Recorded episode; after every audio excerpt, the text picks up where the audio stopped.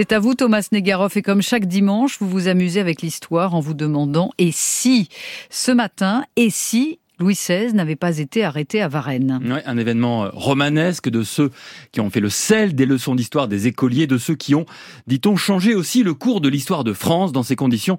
Il n'est pas étonnant que l'Uchronie, évidemment, s'y soit mêlé cet événement. C'est donc, vous l'avez dit, la fuite de Louis XVI, de sa femme Marie-Antoinette, de leurs enfants, de leur gouvernante et leur arrestation à Varennes, racontée ici en juin 1991 dans le cadre de l'émission La Tribune de l'Histoire sur France Inter, dans une dramatique, comme on disait à l'époque, d'André Castelot.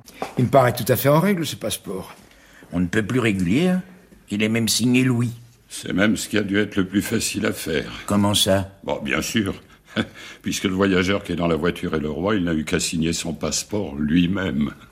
vraiment, il n'y a aucun motif pour empêcher des voyageurs, même si ces voyageurs sont le roi et la reine, pour les empêcher de poursuivre leur route. Une route qui va les conduire en territoire étranger. Et alors? Car vous croyez toujours qu'il s'agit de la famille royale? Absolument. Le gros monsieur qui est en face d'elle. Eh, c'est son majordome. Et les deux enfants? Le dauphin et Madame Royale? Une femme, c'est la reine. La baronne de Coff doit être Madame Elisabeth. Le valet de chambre, c'est le roi avec son chapeau galonné. La famille royale? Oh, oh, Moi, je ne les voyais pas comme ça. Hein.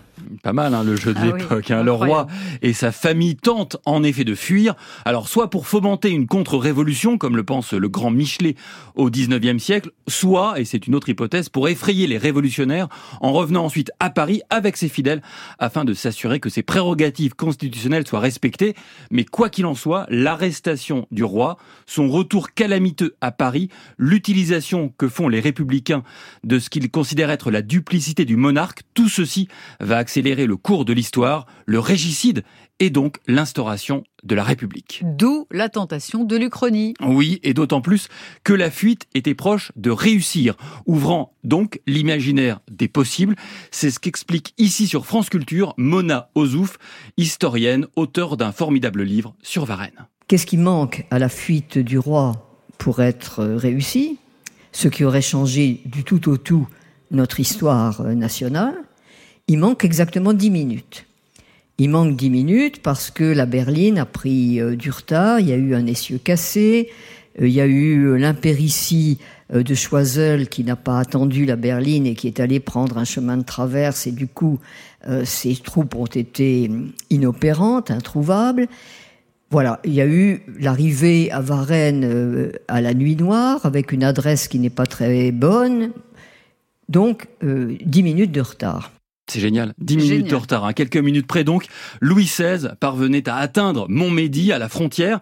Et s'il avait pu, s'il avait pu, hein, ça c'est vraiment l'Uchronie, s'il avait pu rejoindre le marquis de Bouillé, général en chef des troupes de la Meuse, Sarre et Moselle, qui l'attendait, s'il avait fui donc, que se serait-il donc passé? Louis XVI aurait eu autour de lui des armées, y compris les monarchies européennes, effrayées par la contagion révolutionnaire qui aurait bien pu arriver chez eux. L'hypothèse d'une guerre civile se pose aussi, et l'hypothèse l'hypothèse d'une victoire de Louis XVI devient alors tout à fait envisageable, surtout compte tenu de ses appuis militaires. Dans Et si on refaisait l'histoire, c'est un livre publié en 2009, deux historiens, Anthony Rollet et Fabrice d'Almeida, imaginent alors un Louis XVI assassiné à Paris par des républicains et une régence de Marie-Antoinette finissant elle-même libérale par composer avec les révolutionnaires, accouchant d'une monarchie constitutionnelle. Vous voyez, avec les et si, on va très loin. Et si, et si Louis XVI n'avait pas tenté de fuir? C'est l'objet d'une autre chronique. Oui, cette hypothèse d'un roi restant tranquillement à Paris, c'est celle l'Uchronie d'un royaliste contre-révolutionnaire bien connu, c'est Chateaubriand, hmm. qu'il imagine dans les mémoires d'outre-tombe, selon lui, la France aurait ainsi échappé à la République, tant mieux pour lui, et serait demeurée une monarchie constitutionnelle, une uchronie qui traduit ici clairement le regret et le fantasme de l'auteur. À le suivre, aujourd'hui, nous aurions à l'Élysée ou ailleurs un vrai et pas un semblant de monarque. Merci Thomas et à la semaine prochaine, on parlera d'un nez célèbre, celui de Cléopâtre.